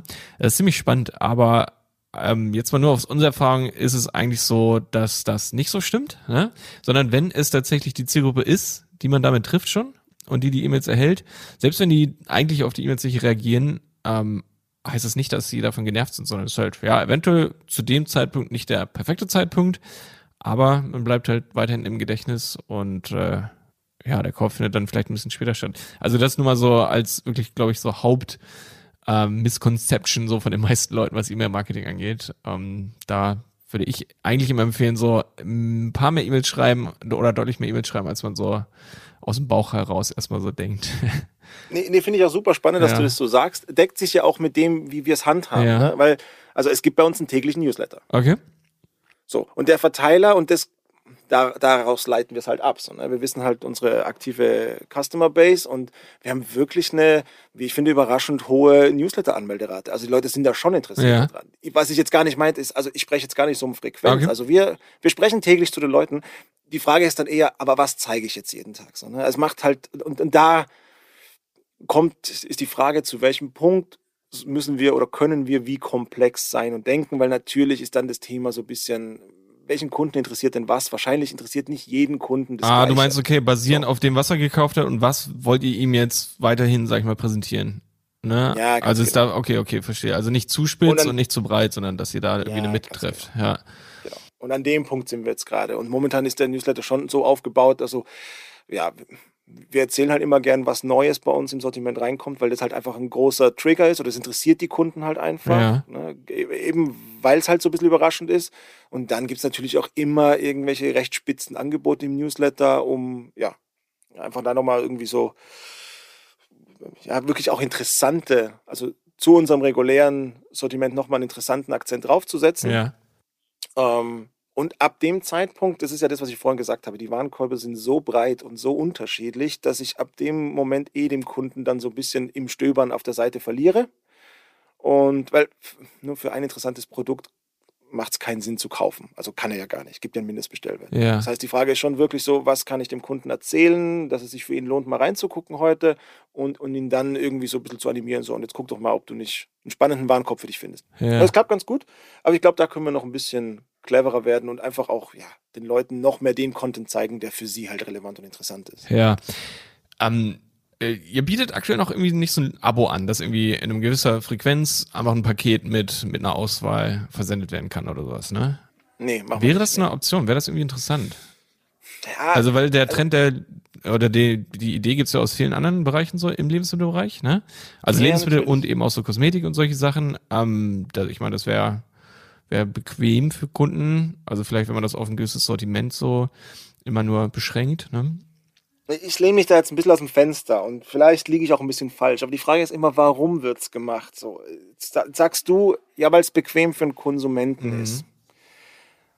Ich habe da ein bisschen eine andere Meinung. Ich glaube, diese Abo-Modelle sind hauptsächlich deswegen hochgradig spannend, weil es natürlich ein ganz, ganz verlässlicher Cashflow ist, ja, ja, weil es ein Business forecastbar mhm. macht. Und natürlich, wir sind in einem Bereich, wir kaufen nicht proaktiv Sortimente, sondern wir sind so ein bisschen darauf angewiesen, was passiert denn im Overstock-Bereich. Ne? Wir retten Produkte, die eben gerettet werden müssen. Natürlich ist Forecastbarkeit ein Riesenthema für uns operativ. Ja. Ja, man will ja alles geplant werden. Also Logistik muss ausgelastet werden, man muss ja selber gucken, wie, wie schnell kann ich denn in welchem Bereich skalieren etc. Mhm. Von daher, so, aus der Perspektive wäre natürlich ein Abo-Modell hochgradig spannend. Weil dann kann ich ganz genau sagen, alles klar, so viel Abo-Boxen sind schon mal. Ja, eben. Also ihr habt halt schon eine gewisse Abnehme, ja. Abnahmemenge, ne? Also ich, ja. Bringt aber gleichzeitig, gerade in unserem Modell, auch natürlich ein gewisses, also schafft eine Komplexität, die ich nicht unterschätzen möchte. Ja. Und dann ist natürlich auch immer, dadurch, dass ich nicht mein eigenes, ich bin kein Hersteller und habe kein fixes Sortiment oder kann es ja Ja, das stimmt, das müsste man wahrscheinlich bei euch in Gruppen unterteilen und einfach den, ne, entsprechend die Abos auf einzelne Bereiche irgendwie ja äh, zuschneiden und dann bekommt halt jemand einmal im Monat irgendwelche Energy Drinks oder allgemein Getränke, ne? Also das, das können wir, oder? Also interessant ja. ist schon, aber, aber die Gefahr besteht natürlich schon, einen Warenkorb zu bauen, 30 äh, Artikel für den Kunden im Vorfeld zu selektieren, ja. die der auch dann toll und gut findet und wo er dann sagt, so Mensch, super, ist, ich freue mich jedes Mal auf die Box, weil da ist nur tolles Zeug ja, drin. Ich glaube, das ist halt sehr, sehr schwer. Das stimmt, ne? das kann Und deswegen deswegen meine kühne Behauptung, Abo-Modelle sind hauptsächlich für den interessant, der sie anbietet. Ja, ja, das, das stimmt schon. Also, aber ich meine, man, ich denke, jeder Händler muss auf jeden Fall irgendwie drüber nachdenken, ob es Sinn macht, ne? Ähm, weil, wenn die Nachfrage äh, zumindest bei einem Teil der Kunden da ist, dann sollte man das zumindest mal testen. Auf jeden Fall. Und es gibt noch einen ganz einen ähnlichen Ansatz, der ein bisschen in andere Richtung geht, aber zum Beispiel in den Nordics, das machen wir in Deutschland noch nicht. Mal gucken, wie wir da uns aufstellen. Aber zum Beispiel machen wir in Nordics, gibt es immer wieder unsere Lucky Boxen. Okay. Und das sind okay, dann das so, sind so Überraschungspakete. Glückstüten Ja, genau. Und das finden die Kunden super, super cool. Weil da ist natürlich wieder Gamification dahinter. Das ist natürlich wieder spannend. Da macht das Auspacken schon Spaß. Mm, ja. Und das ist Über dann auch völlig wild oder sagt man dann hier, das ist eine Kosmetik oder hier eine ähm, Drogerie Lucky Box und eine eine Food und eine sonst also ist es dann auch so unterteilt oder ist es querbeet? So, so wie wir es jetzt machen, ist Querbeet. Okay, Richtig wilde Box. ja, okay, yeah, why not? Also, ja. ja. Also natürlich cool. Reden die Leute natürlich auch gern wieder drüber. Das hilft dir natürlich auch wieder. Ne? Also ich glaube, je sympathischer du bist, äh, umso mehr teilt der Kunde dann auch auf Social wieder sein Kaufserlebnis und spricht drüber und ich glaube, dass das halt viel, viel, viel mehr wert ist, als wie irgendwelche Paid Ads. Ich meine, um die kommst du nicht drum rum, die machen wir auch. Aber eigentlich ist das Coolste, wenn der Kunde dich cool findet und weiter erzählt, dass er es cool fand, was er hier entdeckt und gemacht hat. Ja. Ich glaube, das ist halt unschlagbar. Ne? Cool, ja. Nee, absolut. Absolut. Ähm, lass uns doch mal ein bisschen über eure technische, äh, euer technisches System, über eure Infrastruktur sprechen. Gibt es da irgendwelche, also arbeitet ihr, ihr arbeitet sicherlich mit einer komplett eigenen Shop-Lösung, oder? Die, die ja. irgendwie für euch maßgefertigt wurde, natürlich schon für ja. fürs Mutterland bei euch, Mutterkonzern und dann habt ihr die übernommen sozusagen, ne? Ja, ganz genau. Also das ist die Idee, dass eben, das ist, was ich vorhin eben meinte mit Synergie, ja. das gesamte technische Framework, das ist einmal zentral für alle Länder, aber, die bestehenden ja. und was auch immer. Aber basiert das auf irgendeinem größeren System, was man so kennt, oder ist es wirklich komplett ähm, custom für euch? Da ist, also da ist, da steckt wahnsinnig viel Eigenentwicklung drin. Das geht so weit, dass wir auch, also wir setzen nicht mal auf ein Mainstream ERP-System, sondern auch da steckt sehr viel eigene Entwicklung ja. äh, mit drin. Ja. Weil eben eure Anforderungen echt deutlich komplexer sind, so als was alles toolmäßig geboten werden kann. Ja, oder vielleicht auch nicht. Vielleicht ist tatsächlich sogar genau das Gegenteil der Fall, dass es eben ganz, ah, okay. ganz viel Funktionalität und ganz, ganz viel Standardlösung gar nicht benötigt wird, weil wir eben dafür andere Sachen, also ja. ich will gar nicht sagen mehr oder weniger komplex, sondern einfach anders. Ne? Das ist halt einfach zum Schluss, ja, wie wir mit Sortimenten arbeiten etc., wie wir, das ist einfach ein anderer Ansatz. Deswegen ist die individuelle Lösung hier ganz klar Stand heute die bevorzugte. Mal gucken, wo die Reise hingeht. Ja, habt ihr da irgendwelche speziellen äh, Challenges noch, was die Software angeht oder was, was den Shop angeht, ähm, die ihr aktuell irgendwie gerade noch angeht? Oder ist das alles eigentlich schon gelöst bei euch? Ja, ist nicht alles gelöst. Zum Beispiel, also was natürlich, jedes Land hat so ein bisschen regulativ so ein paar neue Anforderungen. Das geht dann bei so Sachen los wie die Sugar Tax in Dänemark, einfach besondere Besteuerungsformen, die wir in Deutschland zum Beispiel nicht können, das erkennen. Das sind dann andere Pfandsysteme, die natürlich dann schon, das ist nicht zu unterschätzen. Das hat dann schon auch wieder eine Komplexität im Hintergrund. Da müssen Systeme natürlich mit umgehen können, etc. Ja. Ähm, aber ja, also es sind dann mehr so die Frage, wie sehr dieses standardisierte Produkt, wo muss es dann doch wieder individualisiert werden auf die Länder. Ich glaube, das ist dann so die Komplexität. Ähm, aber ja. Okay. Und äh, achso, genau, also die, die Produkte, die ihr verkauft, die, die werden auch innerhalb eurer Länder gemischt. Also ihr könnt gesourcete Produkte aus Schweden auch in Deutschland verkaufen. Macht ihr das oder ist das eher nicht der Fall, dass ihr eigentlich nur aus Deutschland gesourcete Produkte hier in Deutschland für wiederverkauft? Das ist eher nicht der Fall und es hat zwei Gründe. Zum einen natürlich gibt es, also erstmal gibt es eine Deklarationspflicht. Ja. Das heißt, äh, wenn ich ein Produkt hier in Deutschland anbiete, dann muss ich dem Kunden auch eine deutsche Deklaration auf dem Produkt Genau, darauf anbieten. wollte ich hinaus. Das heißt, also, dass ihr da irgendwie eventuell noch ja. eigene Sticker drauf machen müsst mit der Übersetzung oder so, das, das wollt ihr halt vermeiden genau. wahrscheinlich, ne? Das wollen wir vermeiden. Mhm. Es gibt natürlich ein paar multinationale Verpackungen, gerade die großen Hersteller haben das schon häufig, das kann doch mal funktionieren. Ähm, was aber noch viel mehr relevant ist, ähm, ich glaube, man darf nicht unterschätzen, dass dann doch irgendwie die bekannte Marke für einen Kunden schon wichtig ist. Also dass Marke wichtig ist, das hat jetzt gar nichts mit Lebensmitteln zu tun, mhm. aber Marke schafft Vertrauen, Marke, äh, ja. Das heißt, die Kunden wollen schon ihre Brands kaufen.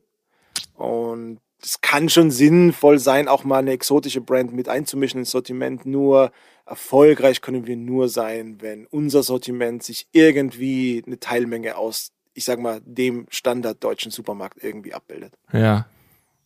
Und aus dem Grund macht länderübergreifend Ware zu verteilen gar nicht so viel Sinn. Und dann kommen natürlich noch wirtschaftliche Aspekte dazu. Ich meine, wir sprechen über Nachhaltigkeit und Effizienz, äh, dann ist es ja fast schon wieder unsinnig, darüber nachzudenken, Ware aus Deutschland nach Schweden zu schicken. Nee, klar, na klar, ja, ja, genau. Okay, ähm, ich glaube, aber eine ziemlich eine, eine Frage hätte ich jetzt vor allem für dich. Ähm, was, was würdest du sagen, ist aktuell echt eure so Top-Challenge, an der ihr arbeitet und nicht so eine kurzfristige Sache, sondern so das, das größte Ding eigentlich, an dem ihr jetzt aktuell arbeitet? In jeder Hinsicht. Also es kann logistisch sein, das kann natürlich marketingtechnisch ja. sein. Das, ähm, aber was würdest du so als Number One Priority bei dir? Nee, die große Challenge ist wirklich die, die Skalierung zu balancieren. Mhm. Ähm, also das, was du ganz am Anfang schon gesagt hast, eigentlich. Ja. ja, es geht halt darum, ich kann halt nicht einfach sagen, so, ey cool, läuft richtig gut, lass mal mehr produzieren. Okay. Das heißt, ich muss auf der einen Seite unser Supplier-Netzwerk ausbauen, wir müssen mit vielen Partnern sprechen. Da kommen auch mittlerweile sehr, sehr viele proaktiv auf uns zu und sagen so, hey, ist ja richtig cool, was ihr macht, wir wollen dabei sein. Also das ist schon toll, aber das ist die eine Sache.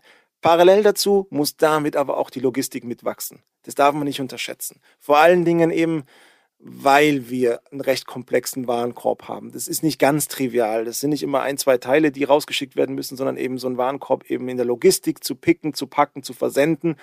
Ähm, ja, wenn da starkes Wachstum dahinter ist, das kann man alles machen, aber das ist ja immer die Frage, wie präzise bist du im Forecasting? Und gerade in so einer, so einer Hyper-Growth-Phase, wie wir halt gerade ja. sind, ist das nicht so ganz einfach zu sagen, wo stehen wir denn in zwei Wochen, in vier Wochen und wo in zwölf Wochen und wo stehen wir in zwölf Monaten. Also, aber wir müssen es schon wissen. Ja, ne? ja. Das hilft ja nichts.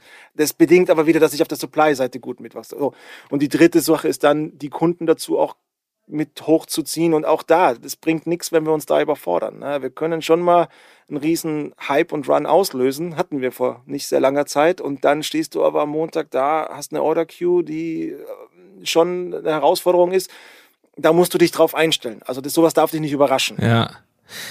Ist, und die drei Säulen ja. zu balancieren, das ist die große Herausforderung, vor allem wenn du eben nicht so ein bisschen wachsen willst, sondern so wie wir es gerade tun, wenn du halt einfach echt schnell und heftig. Also der Boom ist ja vor allem auf der Nachfrageseite. Das findet bei euch so statt. Und dann sagst du, ist vor allem die Challenge, dass ihr dann auch parallel alles mitzieht und dass ihr dann auch gleichzeitig genug äh, aussortierte Produkte an Land bekommt, die euch natürlich auch also vom vom Sortiment her passen, ne?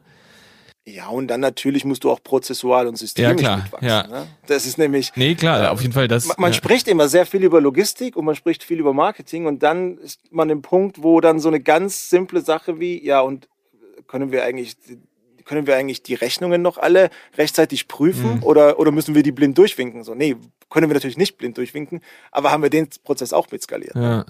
Besteht eine Gefahr, dass ihr eigentlich schneller wächst als mehr ausgesonderte Produkte anfallen? Kann das sein? Oder ist es eher völlig unwahrscheinlich? Also die Gefahr sehe ich gar nicht. Die Frage ist, wachsen wir schneller, als dass wir neue Partner ongeboardet okay. kriegen? Das ja. ist dann schon eher die realistischere okay, Frage. Weil ihr wahrscheinlich noch längst nicht alles abschöpft, ähm, was da irgendwie anfällt, sondern ihr, ihr fangt da, sage ich mal, erst an, ne? Absolut. Ja, okay. Aber auch gerade das Team wird in die Richtung gerade erweitert, weil wir einfach feststellen eben, ja, äh, wir sind jetzt da, wir sind jetzt die Leute gerade die Industrie, die kennt uns jetzt so ein bisschen und wie gesagt, die kommen schon auch proaktiv auf uns zu. Nur deswegen, also es, es, du hast ja keinen neuen Partner, bordet sich ja von alleine an. nee, alles Sondern, klar, verstehe. Ja. Okay, aber also du hast gerade schon ein bisschen über eure, also ganz, ganz grob über die, die Zukunft so ein bisschen gesprochen, aber ähm, also die Lebensmittelbranche, vor allem online, ist gerade ultra im Wandel, ne? Also es gibt halt mega viele ähm, neue Player. Also wir haben ja zum Beispiel hier auch schon intern viel über Picknick gesprochen, ne, die ja in den Niederlanden mhm. super aktiv ist, ähm, ihr eigenes Netzwerk da aufzubauen. Natürlich sämtliche Supermärkte versuchen da auch irgendwie Fuß zu fassen. Ähm, was würdest du, also das heißt, es bewegt sich ultra viel und das wird euch ja irgendwie sicherlich auch, ähm, äh, sag ich mal, beeinflussen in den nächsten Jahren. Wo würdest du euch oder speziell die Lebensmittelbranche, aber dann natürlich speziell euch eigentlich in fünf Jahren oder vielleicht sogar in zehn Jahren sehen? Würdest, würdest du sagen, da sind schon Trends oder echt Veränderungen am Horizont, wo du sagst, ja, die, die müsst ihr euch, dem müsst ihr euch noch nicht jetzt stellen, aber du weißt ja, früher oder später ist es soweit. Gibt's da Sachen? Ja, da gehe ich jetzt irgendwie mal eine Stufe noch mal höher und und teile mal so ein bisschen die Vision von der ganzen Gruppe. Also wir verstehen uns halt jetzt weder als eine skandinavische Firma und auch nicht als eine deutsche, sondern die Überlegung ist dann schon eher im, im, in der größeren Skalierung, was können wir denn international noch machen mit mhm. unserem bestehenden Konzept. Ne? Mhm. Also das ist so mal so unsere grundsätzliche Frage, die wir uns da stellen. Ähm, wenn du jetzt so ein bisschen sagst, so was passiert im Lebensmittelbereich, ich glaube, alles, was da passiert, da beflügeln sich gerade alle Marktteilnehmer gegenseitig weil ich glaube, das ist wichtig und, und die, die sich damit intensiv beschäftigen und die, die gerade sich mit E-Commerce auch intensiv beschäftigen, für die ist es jetzt schon gesetzt, dass Lebensmittel auch online geht. Wenn ja. ich das in der ganz, ganz breiten Bevölkerung so äh, einfach mal fallen lasse, dann bin ich da noch nicht so hundertprozentig sicher. Also da hilft jeder Marktbegleiter, hilft momentan noch so ein bisschen auch das Vertrauen und die Glaubwürdigkeit für Lebensmittel ja. online irgendwie zu stärken. Ja? Und ich glaube, das darf man nicht unterschätzen. Also in unserer Bubble haben wir alle verstanden, dass das super funktioniert. Aber du meinst, da ist noch einiges an Arbeit notwendig, dass das so richtig, Auf richtig den Fall. Durchbruch äh, bekommt. Ja. Da muss ich ja mhm. nur mal unsere Zielgruppe angucken. Wir sind super erfolgreich von 20 bis, lass mich lügen, mit Mitte 40. Mhm. Danach kommt noch nicht viel. Aber deswegen sage ich, jeder, der da nochmal in den Markt mit reingeht mit dem neuen Konzept und irgendwie beweist, dass das cool ist und dass das funktioniert, der hilft einfach, glaube ich, der gesamten dem, dem, gesamten Zweig irgendwie, äh, gibt es dem Ganzen einen Push. Weil es einfach mainstreamiger wird. Es wird einfach normal, Lebensmittel online zu kaufen.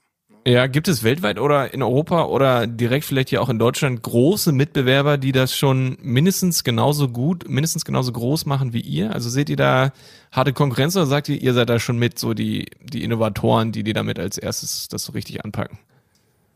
Ja, kommt jetzt ein bisschen drauf an, wie du den Mitbewerb definierst. Ja, also ich meine jetzt Restposten online, so in dem Sinne und vor allem Lebensmittel, ne? Na, da sind wir natürlich die einzigen, die das wirklich ausschließlich online äh, mit komplettem Fokus da drauf und mit der Skalierungsgeschwindigkeit, die wir an den Tag legen. Da sind wir die einzigen. Okay, also du würdest sagen. Da gibt es natürlich noch ein paar. Ja. Mhm. Da gibt es natürlich aber noch Marktbegleiter, die das auch sehr, sehr erfolgreich machen, die dann auch mit stationären Konzepten gut dabei sind, die dadurch auch andere Sortimente anfassen können, die wir uns nicht zutrauen können. Insofern will ich da jetzt nicht sagen, dass wir besser oder die Besten sind, sondern aber wir haben uns halt so aufgestellt in der Nische, wo wir glauben, da sind wir, da bieten wir die beste Lösung an. Mm, ja. Mhm. Cool. Ja, krass. Ja, okay. Ähm, könntest du dir vorstellen, dass ihr in Zukunft auch frische Lebensmittel anbietet. Also es ist natürlich eine komplett andere Challenge durch die deutlich kürzeren Mindesthaltbarkeitsdaten, ne? Ähm, aber jetzt mal nur so in den Raum steht, wäre das, wäre das eine Option für euch, weil das irgendwie dann doch Nachfrage sein könnte, weil die Kunden dann sagen, ja, bei euch finde ich ja nur die Hälfte von dem, was ich dann irgendwie insgesamt brauche. Es wäre cool, wenn ihr alles hättet, dann würde ich immer bei euch kaufen. Wäre das überhaupt eine Möglichkeit oder sagt ihr, nee, das ist so anders, das, das verändert, das würde komplett alles verändern und das wäre viel zu komplex. Ähm, das macht ihr gar nicht. Und würdet ihr auch niemals tun. Na, habe ich eine zweiteilige Antwort für dich. So, also ich glaube, wir wären jetzt gerade schlecht beraten, wenn wir uns damit jetzt beschäftigen, weil wir da einfach jetzt gerade ganz andere Baustellen haben. Ja. Ne? Es geht jetzt darum, das, was wir schon gut können, jetzt groß zu machen, bekannt zu machen und hier wirklich richtig zu etablieren. Ich meine, zum Schluss nochmal, wir machen es jetzt seit einem halben Jahr, das ist gerade mal so, ja, die Spitze vom Eisberg. Ne? Mhm. Ähm, perspektivisch, ja, natürlich müssen wir uns damit beschäftigen. Natürlich schauen wir uns das an. Wird es kurzfristig, mittelfristig passieren? Nein. Mhm. Einfach ganz bewusste Entscheidung. Lass uns erst unsere Hausaufgaben ordentlich machen und lass das gut machen. Ähm, aber ja, ist auf jeden Fall ein Thema. Ist natürlich, wie du sagst, ist ganz richtig, bringt eine neue Komplexität mit sich. Aber jetzt mal keine, die jetzt per se völlig unlösbar okay, ist. Okay, das ist Da ist, glaube ich, einfach nur die Frage, was ist der richtige Zeitpunkt, was ist das richtige Setup dafür zu tun? Ja. Und, aber klar, diskutieren, ja. tun und müssen wir das auf jeden Fall. Weil ich kann mir vorstellen, in dem Bereich fällt natürlich noch deutlich mehr ähm, Verschwendung an, so, ne, weil die Sachen eben nicht länger rumliegen können. Und wenn man Richtung Nachhaltigkeit denkt, wäre das natürlich sinnvoller Schritt irgendwo. Ja, auch, anders. Ne? Mhm. In dem Bereich, wo wir sind, ist halt auch viel saisonale Artikel etc. Ähm, das hast du in der Frische wieder nicht, aber dafür ist natürlich da natürlich das Verderblichkeitsthema ja. ein ganz, ganz anderes und hast noch viel kürzere, musst viel schneller sein. Ja. Dann geht es dann auch um Kühlketten Klar, etc. Ja, Von daher, also mhm. Und da kommt die Komplexität. Okay. Okay, krass. Ja, cool. Also ich glaube, ich bin, ich glaube, ich habe komplett verstanden, wie es bei euch läuft. Ich kann jetzt bei euch anfangen. Ja, sehr gerne. Wir suchen Leute. ja, in welchem Bereich sucht ihr Leute vor allem? Ja, als nächstes ist tatsächlich das, der Bereich Sourcing, Einkauf, okay. den wir jetzt noch mal ein bisschen, ja, da muss noch ein bisschen Schwung reinkommen, da müssen wir ein bisschen besser aufgestellt sein. Äh, gleichzeitig in der Logistik sind ein paar Herausforderungen, die wir noch mal ein bisschen lösen müssen. Ja. Oder wo wir einfach das Wachstum irgendwie mit, mit abpuffern müssen. Ja, okay. Im Online-Marketing sucht ja. ihr nichts haben wir jetzt gerade, haben wir gerade ein gutes Recruitment gemacht. Äh, mal gucken. Ähm, ich würde sagen, es lohnt sich, unsere, unsere Karriereseite immer im Blick zu behalten. Da tut sich, glaube ich, nächster Zeit noch, noch sehr, noch sehr ah, viel. Sehr, sehr cool. ähm, letzte Frage noch zu dem Marketing. Äh, setzt ihr da nur auf eigene Leute oder setzt ihr da auch auf externe Partner, auf Agenturen oder sowas? Sowohl als auch. Sowohl als auch. Okay, alles klar.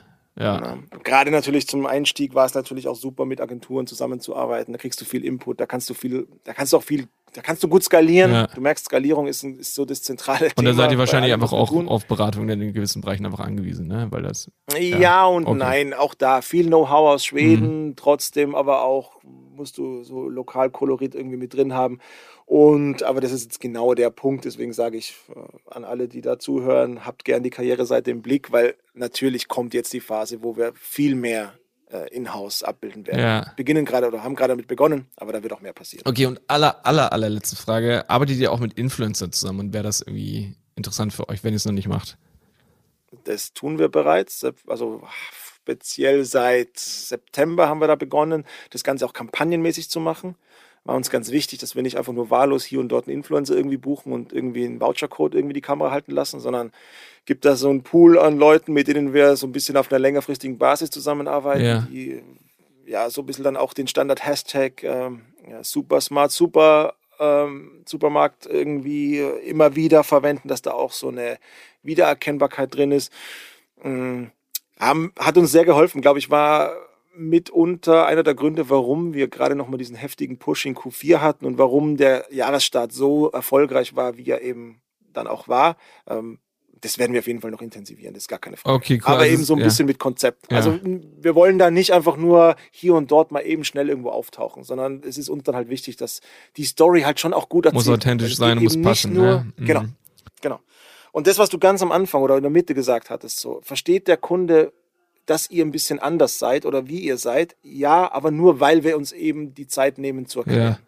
Und das ist, glaube ich, gerade im Influencer-Bereich auch sehr, sehr wichtig. Okay, cool. Ähm, okay, aber ihr seid theoretisch offen für neue äh, Influencer-Anfragen. Das heißt, wenn jetzt hier kleine Influencer zuhören und sich das vorstellen können, dann könnt ihr euch kontaktieren.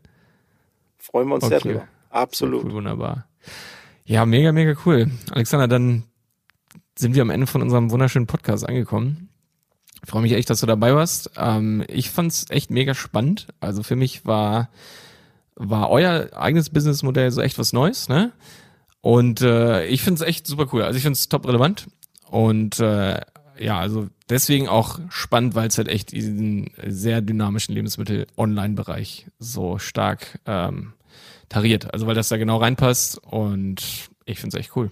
Also freut mich sehr. Finde ich spannend, super relevant und äh, ich bin echt gespannt, was äh, ja aus euch in fünf Jahren so geworden ist. Lass uns gerne in fünf Jahren wieder sprechen oder auch schon früher und dann kommen wir mal Fazit ziehen. Vielleicht schon auch früher, wenn es was Interessantes gibt, auf jeden Fall. Schön, dass du dabei warst. Nee, auch vielen Dank von meiner Seite. Hat mir auch großen Spaß gemacht und ja, freut mich. Der Handel 4.0 Podcast ist eine Produktion von Die Berater Online Marketing. Mehr Infos zum Podcast und unserer Agentur findest du auf www.dieberater.de. Bis zum nächsten Mal.